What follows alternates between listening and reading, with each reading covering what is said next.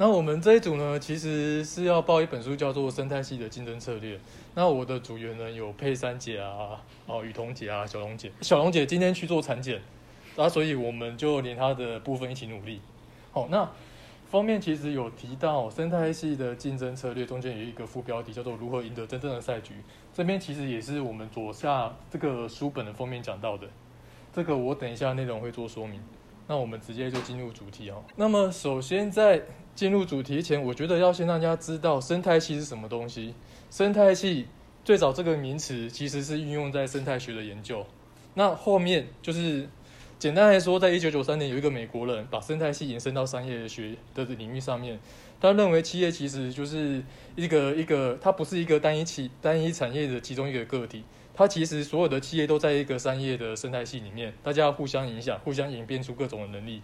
好，那随着在一九九三年，这个美国学者在呃哈佛商业评论上面提出这个名词之后，商业生态系这个名词之后，接下来我们看到在二零零九年到二零一九年期间，其实很多企业的年报，哦，其实都会提到这个名词，而且使用的频率越来越高。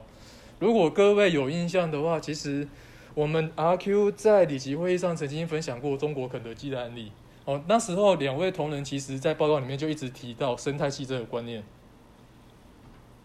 哦，就做一个点头，好，好，那 好吧。那呃，除了我们刚刚说到的中国肯德基之外，我现在要提第一个有奖征答。其实我们在简教授、简正副教授在蓝湖车院里面也有提到商业生态系这个词。有没有人记得简教授是怎么叙述这个名词的？不会，这个那时候在报这本书的时候，我记得有人有提过。哦，好，那时候呃，简教授的说法是这样，他认为哦，这种呃所谓的那个。商业生态系之间的竞争其实会促使我们整个产业进行升级的动作。那在这个升级过程呃升级的过程中它也进行更进一步的说明我们单体的企业如何在这样的商呃商业生态系里面去做存活跟定位。有这样的一个章节。好好好好好好好好那我们进行下一页哈。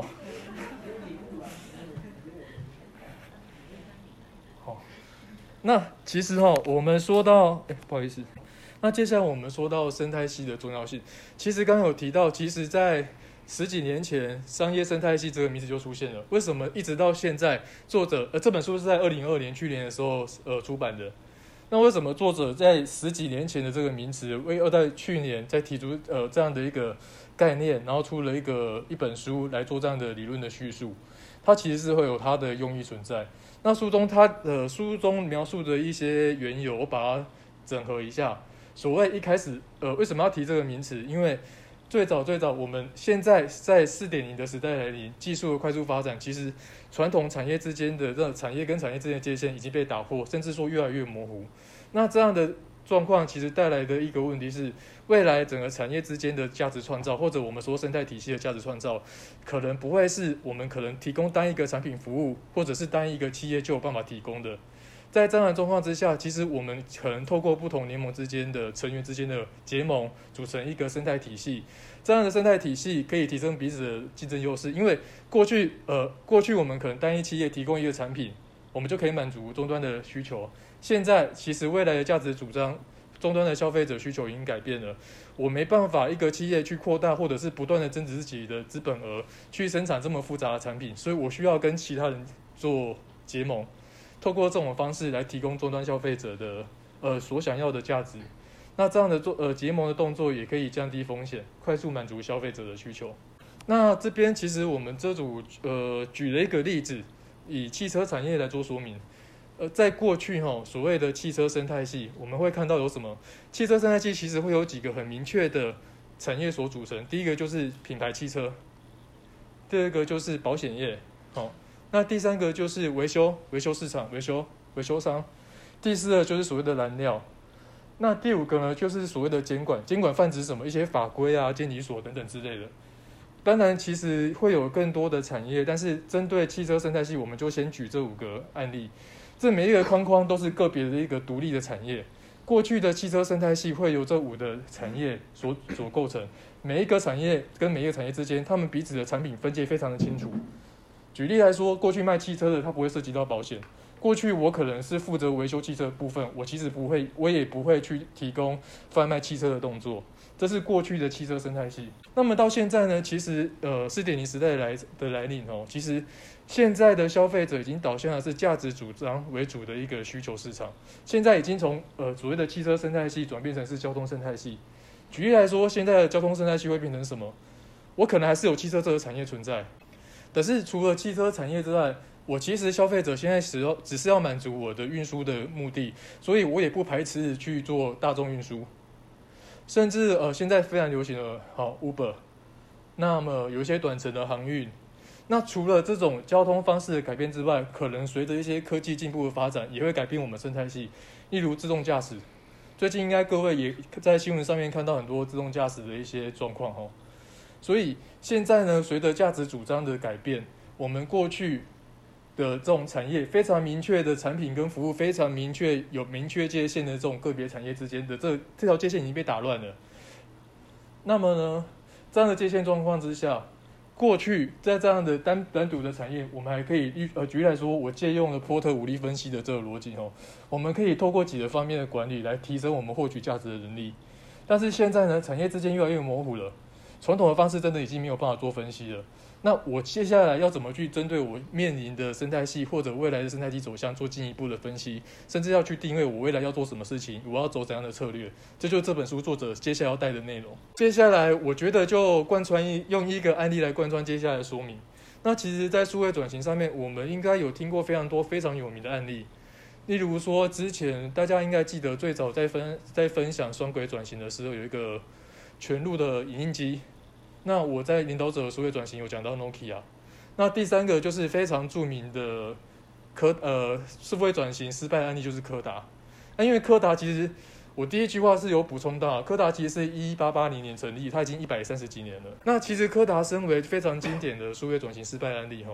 过去大家可能在新闻媒体上面得到的一些印象就是，哎，他的呃目管理者目光真的很短浅。他坚持要做他的那种呃相片啊底片的实体的冲印的这些产业，他没有去注意到数位转型的浪潮哦，然后他组织内部也有很多的问题冲突，所以导致说整个所有造成的结果就是数位转型的失败。所以这样的案例，然后可能我们看到的一些资讯或者是一些课程就会跟我们说，所以我们在创新上面要更加的大胆哦，我们要冒更多的险去赢得未来的赛局。那这本书作者其实认为说，上面叙述的这些其实都是事实，只是这些事实其实并不是影响到柯达在一九呃跟在在二零一二年宣布破产的原因。最早其实柯达在一九七五年，它是全世界第一间公司发明的数位数位相机。那在一九八零年到一九九零年，他投入了五十亿美金，在当时五十亿美金是很大的数字，他投入了五十亿美金去做数位影像的开发，这个五十亿美金占了他们非常大的预呃研发预算。一直到二零零年为止，他们累积了超过一千项的数位影像的专利。然后到这边，大家可能觉得说，他可能就只是研发，没有，他其实有拥抱未来的云端技术。他在二零零一年，他还建构了线上的印刷平台。二零零五年的时候，他的数位相机卖到全美国第一。甚至他在二零零六年的时候，他已经发现到我们实体的这种底片、这种胶片的这种产品要被淘汰。他在二零零六年就关闭了全球的所有的底片工厂。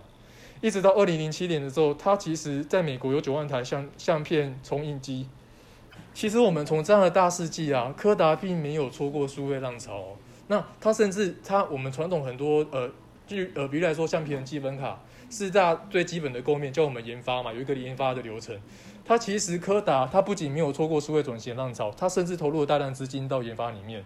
而且他也把他传统那种实体胶片底片这个产品，把它转变成是数位冲印的技术跟业务。那这样的业务其实我们把它想象成是现在印表机，印表机最贵的就是耗材嘛，墨水啊那些耗材。其实，在当时数位列印，它的耗材其实是非常高利润的产品。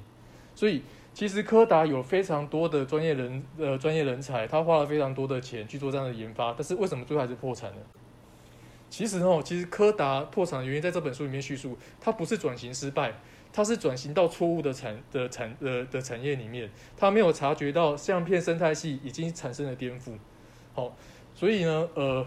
确实哦，数位相片相较于传统的相片比起来，它确实改变了相片的拍摄的方式跟储存的方式。但是其实随着未来就是数位时代的来临，过去可能大家用相机，然后数位相机到现在手机，那所有的相片从过去的实体的纸本变成现在可能是一个电子档，甚至于大家现在用荧幕看，大家不会拿纸本的相片这样看。所以在这个时候，虽然柯达已经在数位相机或者说数位冲印、数位数位相片这边已经获得非常多的成就，有非常多的专利，可是这些专利、这些成就、这些业务已经跟不上我们的未来，所以。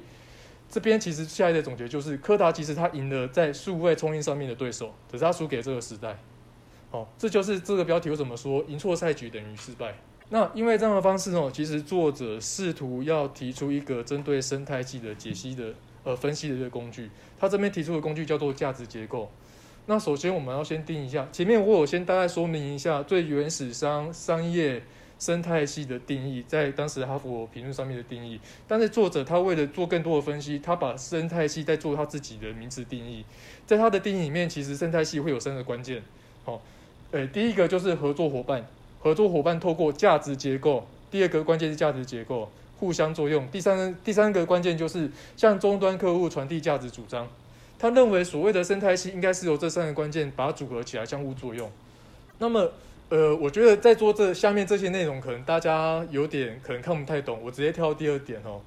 所谓的价值结构是为了创造价值主张所聚集在一起的元素。那我们举个例子，我们回到柯达，假设今天柯达价值，哎，大家知道价值主张吧？讲很多次的，大家应该都知道吧？知道的哈。假设柯达价值主张是指透过影像重温跟分析回忆。那我们要达到这样的主张，我们要产生这样的价值，我们要做的事情是什么？以柯达的案例来说，它就是它会有四个元素、四个动作来产生这样的价值，分别是它要先拍摄，拍摄我们想要保留的瞬间，这个保留瞬间之后，我要产生影像，这个产生影像可能就是拿去做冲印的冲印的动作，冲印出来变成一个纸张的相片，接着这个相片可以让大家做来用来做检视，检视完之后，然后大家可以把这个相片拿给其他的身身边的亲朋好友做分享，所以这本书定位。柯达的价值主张所衍生出来的四个价值元素，就是拍摄、产生、检视、分享。那这个价值元素组成的这样的有一个流程或先后顺序的一个一个架构，在这本书里面就称为是价值结构。那这边呢，其实大家有看到左上角，我们把四个柯达的价值元素放在左上角，分别是先拍摄后产生，第三个是检视，第四个是分享。在最开始第一代柯达的它的最原始的业务，它是怎么样呢？它在拍摄的部分，它是透过光学相机，哦，跟实质的那种胶片的胶卷的影的底片来做拍摄的动作。拍摄完之后，它要到实体的店面去做冲印的效果，呃，去做冲印。那冲印的过程就会用到化学的显影剂。那最后冲印完之后，产生一个实质的呃纸本的相相纸，呃实质的相片，它再送给亲朋好友去去做回忆跟检视。那分享的部分也是用纸本的相片为主，这是第一代的柯达的业务。那么在第二代柯达做数位转型之后呢，它的拍摄这个元素，它从最原始的光学相机已经变成了数位相机。刚有提到嘛，柯达的数位转型，它从原始的光学相机，它把它升级成数位相机。好，所以拍摄这个元素呢，其实从传统的光学相机变成数位相机，数位相机当然就要使用到记忆卡。那在产生相片这个动作，过去要透过实体店面去做冲印的动作，现在不用了。在第二代，我们直接透过呃每个人可能现在大家每个人家里都会有的印表机，然后印表机要装上墨水夹。可是到产生把这个相片印出来之后，检视的功能还是不变的，大家还是透过列印出来的相片来做检视的动作。检视完之后呢，我还是透过实质的实体的纸本的相片去做分享的动作。在第二代的部分，其实我们看到有些。价值元素它本身的内容其实是有被转变或取代，例如说在拍摄这元素里面，光学相机已经被使用感测器跟记忆卡的数位相机取代。那在产生相片这个动作，过去是实体店面做冲印，现在已经变成用数位的印表机跟墨水夹。这样的动作其实这样其实是一个呃，因为技术的演进，它在价值元素上面有一个很明显彻底的转变。只是这样的转变，大家记住，它只影响到它个别的元素而已。这个这个大家先记住。那我们接下来进入第三代。第三代的时候，当时第三代，呃，手机上市之后，已经陆续把相机的功能把它纳到手机里面。这时候的手机其实它解析度很差，它的相机功能其实也不那么完整。所以当时其实手机纳入相机的功能之后，确实某一个时间点，它取代了数位相机拍摄的这个作用。所以第三代的部分，我们会看到在拍摄这个价值元素，就只有从呃数位相机转变成手机，但是其他三个元素是不变的，一直到最后第四代，当时也就是所谓的 iPhone 上市。iPhone 刚开始上市的时候，它主打的就是前所未见的高解析画面。在第四代 iPhone 出来的时候啊，我们发生一个状况，在拍摄这个功能，因为手机的荧幕跟基底，它的画质跟它的运算的速度提升了十倍，所以呢，过去我们要透过拍摄出来的相片去产生再能检视。现在我的手机，因为我的解析度提升，我的运算的速度提升，我直接跳过产生这个价值元素，我直接透过手机，我用荧幕就可以做检视的动作，而且我检视完之后呢，我还可以直接用荧幕分享给同样使用荧幕检视相片的的的的同伙，甚至于在第四代的时候，我分享的对象不再是家人朋友，我还可以分享给陌生人。到第四代，其实有一个重点就是个别价值元素的改变，它已经影响到其他价值元素的的的运作。像我们在第四代的时候，产生相片这个元素已经被淘汰了。所以，当个别价值元素去影响到其他价值元素的时候，这个时候整个生态系就会产生一个大转变。这在这本书里面，它用的名词叫做生态系的颠覆。那柯达就是因为没有检视到，没有他没有去检视到这个生态系颠覆的这个态势，所以他一直不断发展所谓的数位相机，而且他当时也不认为说手机就会是他的竞争对手。所以这边带出来的点就是，我们在生未来生态系的的的时代来临，哦，不能这样说。生态系在现在四点零的时代，哦，我们可能未来我们竞争对手跟我们不是来自于我们相同的产业，而是来自于别的产业，而且甚至是我们自己都不会是，都会我们自己甚至都不会察觉到，原来这个产业未来会是我的竞争对手。那刚刚其实有提到，哦，就是真正威胁到你的，有可能不是跟你同产业的竞争对手，哦，那甚至有可能哦，我们过去认为的竞争对手可能来自别的产业嘛，可是有可能在生态系里面，你的竞争对手是你现在合作的对象哦。在我们基础的经济学里面，其实定义了三种，呃，商业上面有三种三种角色，分别是竞争对手、替代者跟互补者。那我们直接看举例的部分哦。所谓的竞争对手，大家应该相对比较好理解。假设你今天是 PS，假设你的产品是 PS，那微软的 Xbox 当然就是你的竞争对手，因为都是呃都是一个游戏主机嘛。这个应该这个例子应该很明确的，大家可以理解到。那什么是替代者呢？如果你的产品一样是 PS。那相对应的一些游戏的的界面，或者是一些游戏的商品，例如说智慧型手机也可以玩线上游戏，或者是一些网页型的一些游戏，同样都是一个娱乐的作用。可能有些消费者他不他不会使用游戏主机，透过一个大的荧幕去做去做那个娱乐，他可能有其他太多的替代的呃游戏的替代的商品。这个动作这个角色我们称之为是一个替代者。第三第三个互补者就是说，这个角色的存在会让你的主要商品获得价值的提升。例如说你是 PS，那可能呃有些有些软体商他会开发一些只有在 PS 上面可以游玩的游戏，那这个样的角色叫做互补者。或者说其实会有很多可能开发了一个讨论区啊，那这个讨论区其实就针对你的 PS 各种游戏去做这样的讨论。这样的讨论区其实某个程度上也有助于你 PS 上面的价值提升。传统经济学上面会有这三种角色的定义，那为什么会讲到这三个定义呢？其实这边要讲到一个价值反转哦。简单来说，我们不要看这个是书里面的解释，我们说白话一点，当你的互补者虽然一开始他的提供的商品服务可以帮你的商品价值提升，可是当互补者的功能真的提升得太好的时候，有时候他可能反过来变成你的竞争对手。我这边解释一下为什么在这边互互补者是手机。因为在第三代手机出来的时候，其实对柯达来说，因为柯达的业务已经变成数位冲印，所以手机的出现其实并不会去影响到数位冲印的业务，反而是它多了一个商品可以去拍摄数位相机，呃，更正数位相片。所以因为数位相片到最后在当时的时代还是要透过柯达来做印刷的动作，所以对柯达来说，其实第三代的手机反而是它的互补者。可是当第三代的手机它的功能越来越强大。它已经呃，这边举的例子叫做它的荧幕跟记忆体，荧幕的解析度跟记忆体提升了十倍的效能。这个时候怎么办？它的相机，这呃这个时候手机已经从它的互补者转变成是它的竞争对手。我自己个人的想法不不代表是正确的。我们群创光电现在主要的商品叫做显示面板，是一个荧幕。那其实市面上另外的产品叫做投影机。曾经有这样的产品，其实在十十年前吧，十年前我刚出社会的时候就有这样的产品，就是投影机它就可以直接接到你的电脑主机，你要显示的画面，其实投影机就可以投射到一个布幕或者是一个墙面，只是这个投影机的效果，其实它显示的效果，它解析度很差，所以我相信，直即便到现在为止，没有任何，包括是我们或 AUO，没有人把投影机当成是一个竞争对手。但是有没有各位有没有觉得说，如果这个投影机未来发展的越来越迅速，它的投放出来的影像也许不用再受到呃可能一些布幕或者是一些实体的设备所影响，它拍它投射出来的影像就非常的清晰，甚至于它在连接你的电脑主机的时候，它的反应速度不会这么延迟。它有没有成有没有可能成为我的竞争对手？我认为是有可能的，但是这个时代里面还没有。很明显，其实我们这几次责任有约，其实长官们还没有讲到这一块。啊，当然这是我个人的想法，我我不知道会不会成真，我这我那不知道，但是呃类比一下啦，就是这个概念。那种投影号称是四 K 的话，有有，它可以很大，一百寸投影一百寸的，嗯，只要你加购到你的客厅够够长一点点，它可以投影。等它投影的是不是也需要布幕或？它就是一个墙壁这样就可以了，白色的墙壁。只要是白色墙壁就。对啊，所以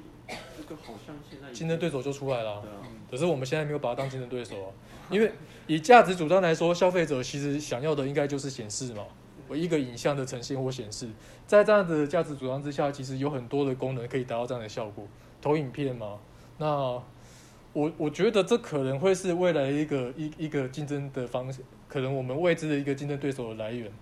那如果以我自己来说，现在可能房子越来越小嘛，我不知道各位经济状况，但是我买不起太大的，所以 我可能就没办法去装一个很大的电视。啊，因为我可能客厅很小。啊，我可能只能买一个投影机，反正对我来说小小的客厅，我买一个布幕的墙壁漆成白色的，我投影机的那个萤幕可以调大小嘛，我这样就可以了，而且价格还差很多，所以也许是一个。那这边哦，其实作者前面讲完了针对生态系的分析，以及分析之后我们各自的企业在生态系的定位。那作者其实也提出了，那在生态系里面，我们分析完总是要有一个交战的手册，我要怎么做进攻，我要怎么做防御。针对防御策略这边，第一个策略它是建议我们要针对我们的价值结构做一些差异化跟集中化。好，那这边举的例子就是全联，其实全联哦，它有一个全支付，大家应该都知道。这样的全支付，其实它原本针对的对象其实是针对全年既有的一些，就是有在全年消费的顾客。他把这个全支付在衍生，附近全年附近的邻居、各位年轻人，可能都是他的，都已经是他的目标客群。那此外呢，其实在疫情期间啊，全年其实有推出的一个呃外送的服务，它等于是把自己全年变成是那种家庭式后备冰箱的一个概念。哎，这还真的成，真的还让他成功了。所以现在看来，其实全年透过全支付这这种外送外送的这种食材外送的这样的这样这样子配送的功能，其实让他的整个形象的价值快速的崛起。那除了刚刚的进攻跟防御策略之外，其实作者还提出了两个思维上面的陷阱，就是时机的本位主义。哦，第一个说到就是。呃，时机是什么？就是说，刚有提到生态系怎么样被颠覆，那有可能你被人家颠覆，有可能你也想要去颠覆这个生态系，让你自己的价值主张更加强壮。可是，在颠覆生态系的时机，我们要慎选。这边举个例子，就是飞利浦，在一九八八年，其实当时飞利浦就开发出高解析度的电视，可是它开开发完成的当下，其实整个生态系里面的其他其他的配套的一些系统的整合都没有完善，都还没有完善。举例来说，什么书里面提到？我虽然荧幕非常的解析度非常高，可是我没有相对应高解析度的摄影机。哦，那我虽然有高解析度的电视，可是只能广播的标准还没有还没有更新。那随着这个高解析度呃电视的开发，那后续我们整个影像节目上面新的制作或者后置的流程要怎么去做制作？这边当时都还没有完整的去做整合，所以飞利浦在当时提早二十年推出这个高解析的电视。提早出二十年推出的状状况，就是它其实损失二十五亿的美金，因为它过早花了过多的资金去做投入，投入完之后，它它转换资金转换出来的商品，它没有办法在当时的生态系取得相对应的效益，所以这本书其实有建议大家，就是我们可能不要太早或太晚去颠覆生态系，即便你已经有你认知上你已经有可以颠覆这个生态系的产品。那第二个本位主义呢？呃。这本书的叙述其实有点无言文，简单来说就是大家都知道生态系是很多企业伙伴个体所组成的生态系，在这个生态系里面，大家互相合作，大家不要以为自己都是老大，不要以为自己才是这个生态系的核心。因为当这个生态系如果大家都以为是老大的时候，反而会阻碍这个生态系的的协调和合作。这个时候，你这个生态系本身来说，你本来要传造，本来要传递或者是创造一个价值主张，你这个价值主张是无法被创造出来的。这本书里面举的例子叫做美国的支行动支付。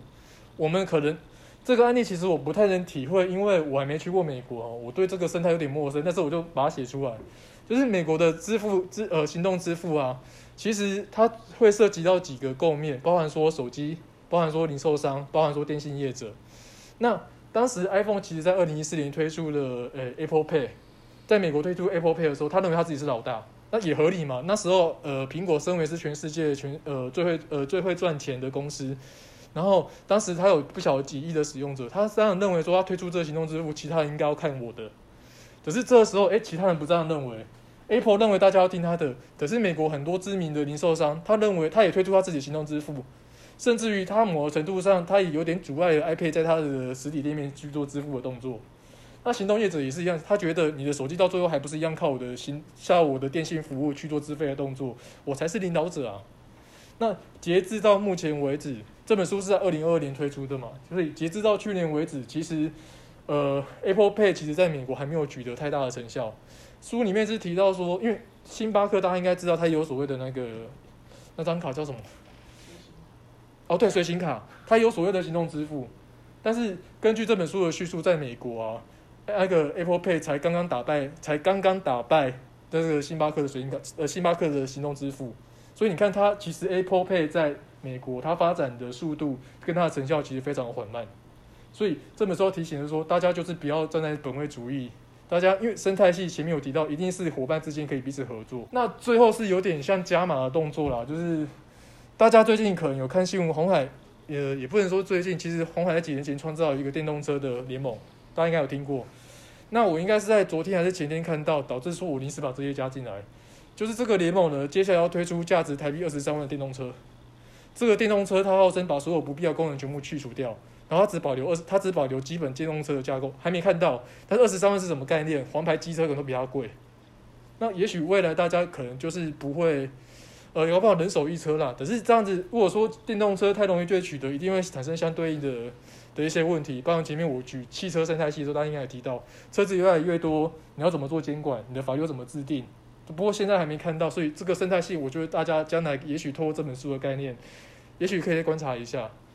那。M I H 就是红海的那个电动车联盟的那个 那个结构啦。那个结构里面就是有超过，简单来说，我凭我的记忆讲哦，简单来说就是有一千五百间的厂商加入。那为什么大家加入这个平台？因为这个平台上面很多东西都可以共享。呃，他举了一个底盘为例，就是这个底盘上面推出的产品，可能有些零件是共用的。所以新进入的这种电动车市场的小型厂商，它可以透过这个平台，它可以呃大幅减少它做一台汽车的成本。所以，可能这样子、这样的、这样的联盟、这样的平台的效果，对于一些可能成立很久，像丰田啊，或者是呃福特啊这些大型的汽车厂来说，其实它可能不太需要这个功能。只是对于很多想要进入电动车市场的人来说，这个平台对他来说求之不得，因为他只要花很少的成本，他就可以进入里面去共用到这个联盟里面其他平台所供所提供一些零组件的技术。啊，当然这些当然个别厂商提供自己的技术，当然会有一个限度啦。所以这样的这样的联盟，这样的生态系，其实带出另外一个问题，就是如果大家都可以透过这个平台，然后取得相对应成本比较低，或者是技术相似的的的的零件，然后组成一个电动车，那会不会后面同质性的电动车产品会越来越多？这是有可能达到的。所以我们现在还没有办还没有办法去体会说，当这个状况发生的时候，未来会发生什么事情？那但是其实这个联盟的呃有一呃我忘记它的。总经理或执行长叫什么名字了？他其实有提到啊，他如果说有这种同质性的电动车，用低价然后快速发展开发的这种这种这种这种趋势出推出市场，其实某个程度上它也是促进市场里面做一个良性的竞争，因为大家都用一样的东西，我大家的成本都降低了，可是我们要促进消费者做购买的动作，我势必要呃做差异化，所以可能我会专注在这样的车子里面的某项技术或某一个呃消费者的体验。那这项技术和体验更加突出，所以慢慢的可能同质性的电动车虽然是低价，但是它可能也有差异化的的呈现出来，所以这边我们就静观其变。据说今年会推出二十三万，我不知道。好，那我后面再补上去这个简报。那以上是我们这组的分享。